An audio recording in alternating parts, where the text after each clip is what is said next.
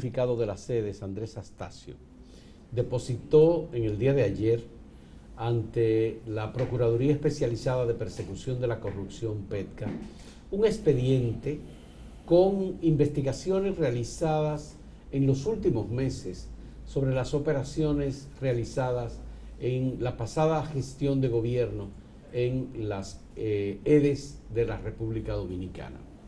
Ese expediente resume un total de unos 20 mil millones de pesos en operaciones fraudulentas de acuerdo con la investigación.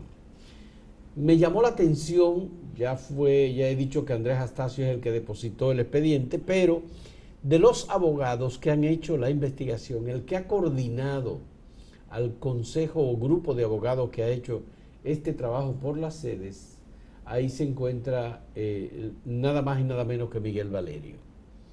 Miguel Valerio ha hecho un trabajo sobre todo de defensa de casos de personas imputadas. Y es el abogado principal de Víctor Díaz Rúa, por cierto, a quien vamos a entrevistar en el día de hoy en el programa ¿Y tú qué dices?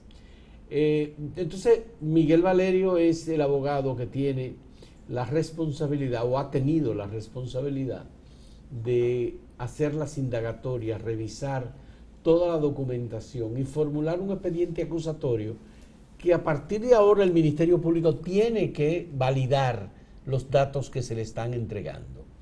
Y la novedad es que este expediente incluye a Rubén Jiménez Brichara como imputado en el caso. Que fue vicepresidente ejecutivo de la sede eh, eh, eh, varios años. Durante los ocho años de, gobierno. De Danilo Medina. De Danilo Medina.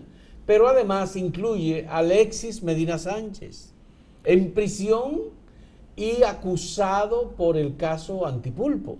Sí, de hecho se destapó, la, ahí está, está este trabajo que hizo la compañera Natalie Faxas, que ganó contrato por 1.855 millones. Ese es Maxi Montilla, hermano de la ex. Ah, bueno, este es Maxi, Maxi. Eh, es Alexis, hermano de, Danilo. Alexis, el hermano de Danilo, está implicado también, también en el expediente. Que es el, bueno, está que estaba en prisión preventiva y hay otras dos personas, es decir, son tres, que están en prisión por el antipulpo y ahora ya están siendo mencionados como parte de la trama para la defraudación del sector eléctrico de República Dominicana. Que por las cosas que se han dicho, si son así, aquello era escandaloso porque eh, eran miles y miles de millones derivados o, o contratos para favorecer a personas y sobrevaluación de cosas que se vendían y todo. Bueno, en el caso de Maxi Montilla era un suplidor único. ¿Por qué razón? Bueno, parece que por situación que ellos encontraron algún resquicio por donde meterse, como por una cuestión de estado de emergencia o por una situación especial que lo hacía a él suplidor especial único de las empresas distribuidoras eléctricas de República Dominicana. Lo que las autoridades están haciendo ahora es diciendo, bueno, pues, eh, y además eso es lo que se había igualmente identificado previamente, que los suplidores eran estos familiares cercanos a la pareja presidencial del pasado gobierno y ellos han estado haciendo cálculos de más o menos el monto de la defraudación, eliminando la intermediación y haciendo negociaciones directas, por ejemplo, con los suplidores de materiales y equipos, como suplidores de contadores, por ejemplo. Transformadores. Transformadores, por ejemplo. Si son situaciones que hasta ahora no la habíamos visto en la formulación de un expediente. Porque en realidad el intermediario, digamos que es una figura que hasta cierto punto se puede reconocer como, como, como legal. Sí, no, no, la intermediación, Porque la intermediación no, es, ilegal. Ahora, lo que no es legal es que usted eh, tenga unos márgenes de ganancia o que usted gane, entre comillas, todos los concursos, o que a ver, simplemente no haya ningún concurso y se salte todo eso y basándose en una supuesta emergencia, se busque a alguien y, se le entregue cualquier tipo de contrato de servicios y bienes. Eh, bueno, y el otro tema, Gustavo, es la cantidad de millones que involucran estas operaciones. Hay algunos medios, de acuerdo a los cálculos que se han hecho, porque se han sumado cifras, eh, que calculan que el expediente involucra unos 30 mil millones de pesos. Sí, hablan de eso, sí. Otros hablan de unos 20 mil millones de pesos. Pero hay que ver qué fue lo que le entregó al Ministerio Público este cuerpo especializado de abogados y Andrés Astacio como coordinador del Consejo Unificado de las EDES. Ese es un caso, norte y el de sur. Es un caso grueso y por eso quizá ese equipo de abogados, que yo supongo que eso está muy bien sustentado porque hay gente que sabe lo que hace. Eh, eh, para presentar ese expediente. Que el Ministerio Público no estuvo involucrado haciendo indagaciones previamente sobre este caso hasta que concluyeran los abogados que estaban trabajando la investigación. Para tener un, con punto, la documentación, un punto de partida firme. Con la participación y el apoyo, por supuesto, de la nueva gestión de las EDES, EDE Norte. ¿Tú recuerdas que cuando empezó el nuevo gobierno, y EDE Este, una de las primeras denuncias que se hicieron ah, sí, claro. fue la del nuevo mercado de EDE Norte, que habló y aquello era una cosa tremenda. Eh. Solo en alquiler de vehículos era una millonada. Y tenían una flotilla abandonada ahí.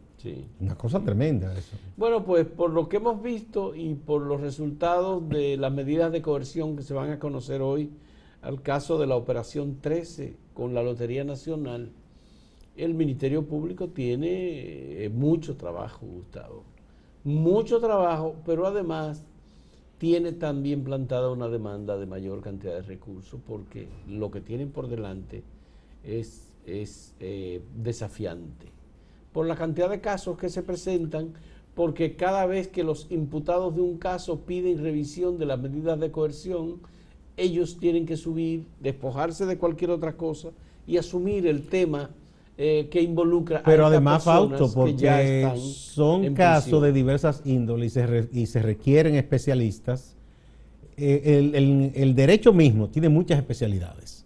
Y además del derecho, se necesitan expertos en otras materias, quizás expertos auditores, si es un tema de energía, alguien que conozca bien el mercado de los insumos eléctricos, que pueda decir si algo está sobrevaluado o no, eh, y así, o sea, y todo eso tiene un costo porque nadie trabaja de gratis. Pero fíjate qué interesante, Gustavo. Veamos un trabajo que publicó, que estamos publicando nosotros eh, eh, temprano hoy sobre la percepción de la corrupción y cómo se evalúa a través de una organización, son tres organizaciones que han hecho un estudio sobre corrupción en eh, América Latina y evalúan los cambios que se han dado en la República Dominicana en materia de persecución de la corrupción. Eh, República Dominicana pasó del número 13, es decir, de peor, al número 10, mejorando en calidad de la persecución de la ya Decíamos eh, que, eso se iba a reflejar en los primeros informes que no correspondieron a esta administración, todavía se, andábamos mal. Pero ya se está viendo el resultado del trabajo. No, entonces hay obviamente unos gráficos. Nosotros estamos aún por debajo del nivel promedio en América Latina.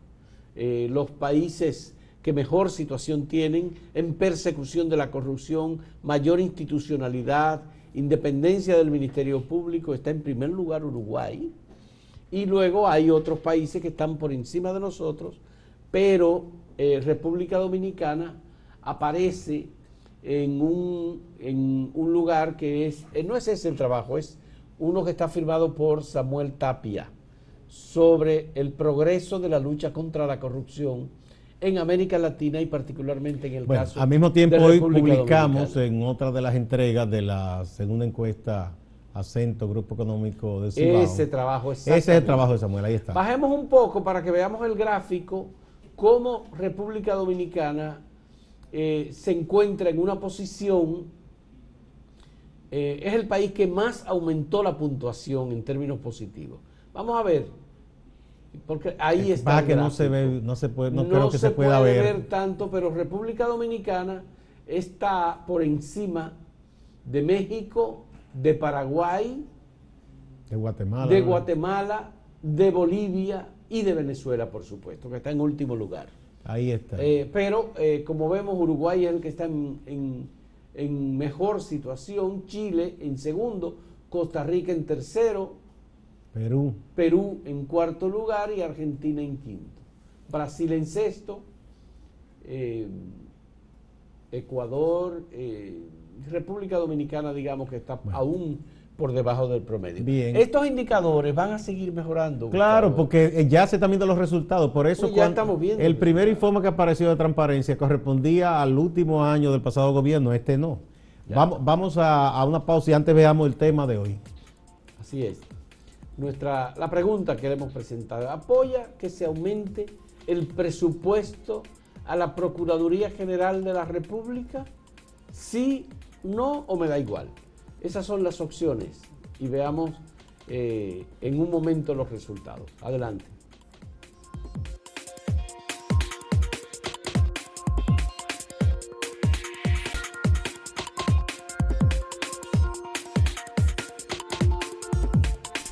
Propósito de que hemos mejorado, ¿verdad?, en esa medición sobre eh, la percepción que se tiene y cómo se valora el esfuerzo de un Estado, de un gobierno, para tratar de disminuir los efectos de la corrupción. En la entrega de hoy, una de las entregas de hoy de la segunda encuesta Acento y Grupo Económico del Cibao SEC, hay dos datos que son importantes y que debemos resaltar. Uno es que el 75% de las personas encuestadas dice que tienen mérito las acusaciones, que entienden que no es verdad que sea algo político, sino que hay razones, hay pruebas contra aquellas personas que han sido eh, sometidas o encartadas, investigadas por sospecha de que cometieron el ilícito de corrupción.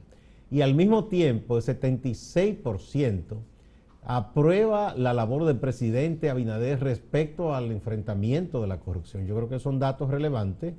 Eh, la gente ha ido viendo cosas, pese a que la Procuraduría y el equipo que tiene eh, ha estado sobrecargado de trabajo eh, y mucha gente critica y dice que quizás no deben hablar tanto a la prensa porque eso no es debido, porque eso es un poco como teatral, pero al mismo tiempo hay que decir que los abogados de los imputados o de las personas investigadas, eh, se trata de gente que tiene eh, mucha influencia en medios o que constantemente esté en los medios, entonces el Ministerio Público tampoco puede hacerse a un lado y quedarse callado porque confundan a la ciudadanía también. Bueno, el Ministerio Público está obligado a realizar una labor de difusión de su versión sobre los hechos porque los imputados también lo hacen. De hecho, lo hacen más que ellos. Entonces, si ustedes le dejan el escenario eh, solo... En esto también hay que decir que no se trata de hacer juicios paralelos, pero hay una diferencia entre lo que se conoce como un juicio paralelo en los medios y la labor de divulgación y de información que realizan los medios de comunicación. Obviamente, la, corrupción es un tema rechazado por la mayor parte de la ciudadanía, que debe ser rechazado como parte de cualquier proceso de higienización de la actividad pública y la, no se puede limitar la divulgación de información en los medios de comunicación. Eh, y entonces, en ese caso, el Ministerio Público es un actor como un referente, es una fuente importante. Sí, y no, solo, no solo por la información per se, eh, el dato, digamos, seco, que digan, bueno, se sometió esto hoy, se elabore una nota o se dé una breve declaración, sino que después tiene que decir después hay que argumentar porque, las razones. Porque cada vez que se sale de una audiencia vienen los abogados defensores con todo su derecho Totalmente. Y, cuentan una historia, entonces debe ser contada la otra versión de la historia también. Sí.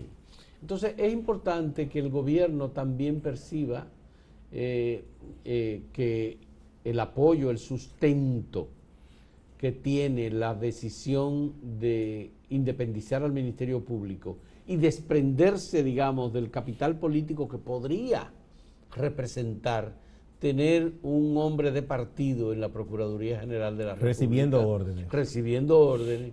Es distinto, muy diferente y eso lo dice el estudio que acabamos de ver hace un momento sobre percepción y cómo se ve eh, en comparación con otros países la lucha contra la corrupción, que el hecho de que una persona independiente esté al frente del Ministerio Público es un elemento positivo añadido al combate real y sincero a la lucha contra la corrupción y, eso no por razones políticas. Y tiene un gran valor eh, en cualquier país del mundo en el día de hoy, porque eso también habla de la garantía del respeto, ¿verdad? A un contrato, la seguridad jurídica y eso genera un buen ambiente. Mira, Gustavo, aquí hay que tomar en cuenta lo siguiente. Los sometimientos que se están haciendo en este momento por la operación 13 contra la administración que acaba de ser destituido en el día de ayer por el presidente de la República, el señor Dicen como administrador de la Lotería Nacional, era la cabeza del fraude. Entonces, es un sometimiento que el Ministerio Público ha hecho y que no tomó en cuenta que este sea un funcionario designado por la presidencia. Eso habla bien del Ministerio Público. La otra cosa, una diputada del PRM por La Vega acaba de ser sometida por el Ministerio Público por lavado de activos. Porque dice que su esposo y un hijo estaban... pero además está sometido su, su, hijo y su esposo. Y, el expediente eso es importante, muy claramente eso es importante que ella nunca registró ingresos superiores a los 30 mil pesos mensuales. ¿Y qué descubrieron? Bueno, que ella ha manejado cientos de millones de pesos. ¿Y cómo lo ha manejado? ¿De dónde procede ese dinero? Ya son dos diputados del PRM. Exacto. Eso es importantísimo que se haga. Su hermano y ahora esta eh, diputada del PRM de La Vega. El otro era de Santiago, ¿verdad? Santiago, sí. Son los del Cibao los que están. Bueno, hay un regidor de la Fuerza Nacional Progresista que es del este. Que Pero ese de Higüey, ese... Que se pasó de contento diciendo que eso no era nada, recibir dinero a cambio de diligencia que se aprobaran cosas en una sala capitular. y parece que lo van a invitar a beber un cafecito. sí, Milagro dice que no puede pasar desapercibido. No, porque está, se está autoimputando ese diputado. Bueno. Pero eso habla bien, y entonces mira, hay un, hay un esfuerzo de, sectores, eh, participación ciudadana, el mismo Frente Amplio, varios activistas, eh, una persona con, eh, con, el, con el aval como Pancho Álvarez, que han comenzado a decir Cándido Mercedes, que se le debe ahora en el presupuesto complementario asignar un mayor presupuesto. Pero hay también una asociación de fiscales. Que sí, también, y mucha gente eh, que se le debe asignar un mayor presupuesto porque lo necesita y lo merece el Ministerio Público porque es mucho trabajo que tiene por delante. Sí, tiene mucho trabajo y tiene una responsabilidad en conservar la calidad del trabajo del Ministerio Público para evitar que los casos se diluyan y se pierdan en el camino. Porque el ejemplo que Además que se pierdan en el camino, que se pierdan en la corte, que es muy importante. Que se pierdan porque hay un fallo en contra. No, porque, bueno, eh, ahí estamos viendo lo que está pasando con el caso de Brex, que no es que necesariamente eh, se está destruyendo, pero hemos visto que eh, se excluyeron a muchas personas. Pero eso fue, eso fue en, en, la Procuraduría versión Jean Alain. Bueno, pero sí, claro, así mismo es. Eso, fue, otro tiempo. Por cierto, que también a Yalán parece que le va a venir lo suyo, porque hay gente que dice que hay cosas que, que él debe explicar. Bueno, vamos de nuevo a la pausa y vamos a motivar de nuevo el tema del día, que es precisamente lo que tiene que ver con el presupuesto y la Procuraduría. ¿Apoya usted que se aumente el presupuesto a la Procuraduría General? Sí, no o me da igual. Vamos a ver qué ha dicho la gente.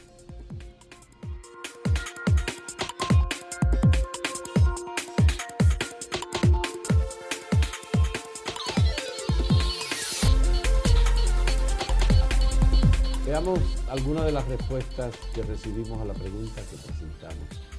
Eh, aquí en el portal Acento, en el periódico, donde se responde directamente, la respuesta es contundente. 93.6% apoya que se aumente el presupuesto a la Procuraduría General de la República.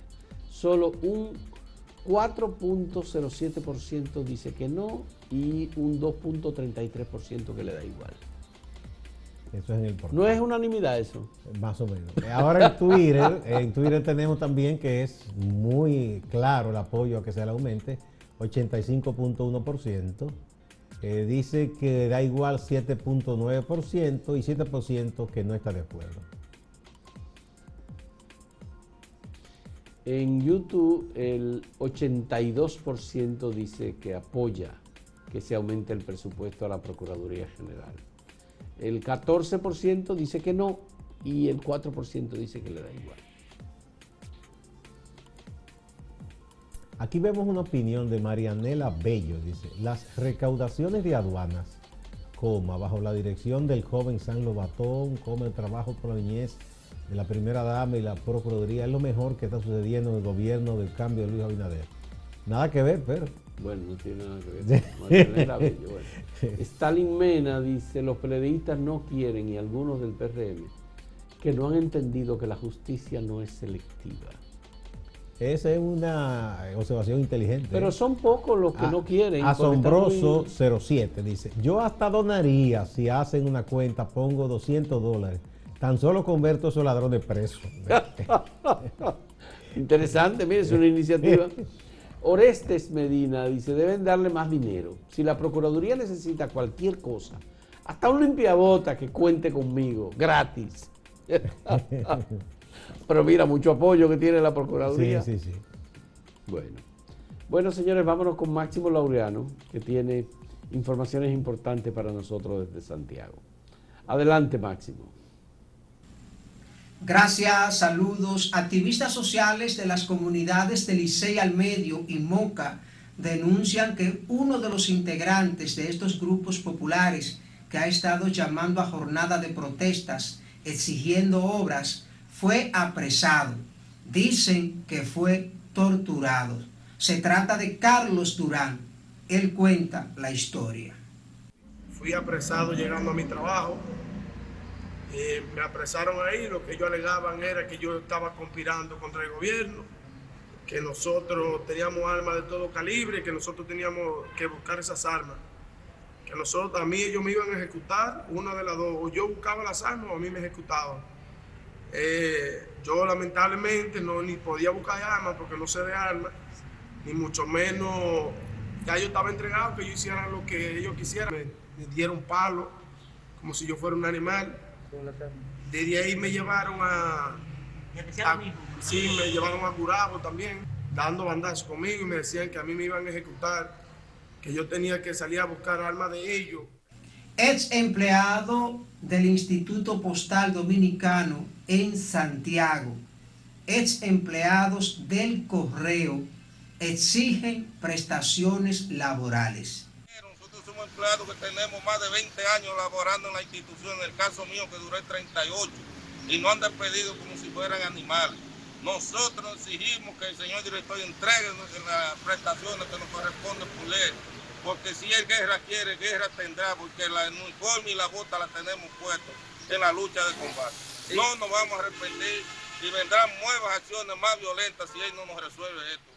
La Sociedad de Padres y Amigos de la Escuela Ercilia Pepín, ubicada en la calle 16 de agosto, en el centro urbano de Santiago, llaman la atención de las autoridades en torno al proceso de reconstrucción de esta escuela que ya suma más de cinco años.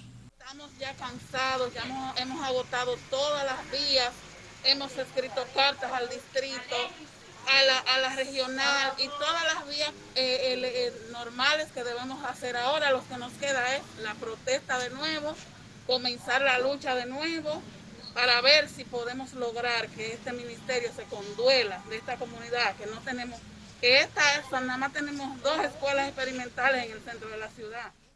Distante pero pendiente, actualidad y objetividad desde Santiago. Siga la programación de Acento TV.